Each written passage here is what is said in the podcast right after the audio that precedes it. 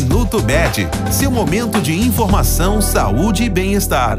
O Janeiro Roxo promove a conscientização sobre a hanseníase, antigamente conhecida como lepra. A doença é crônica e ataca principalmente a pele e os nervos periféricos. A hanseníase é uma doença infecciosa causada por uma bactéria e considerada uma das doenças mais antigas do mundo. O Brasil é o segundo país com mais casos da doença. A hanseníase pode se apresentar com manchas mais claras, vermelhas ou mais escuras. Também pode apresentar alteração da sensibilidade no local, junto com perda de pelos e ausência de transpiração.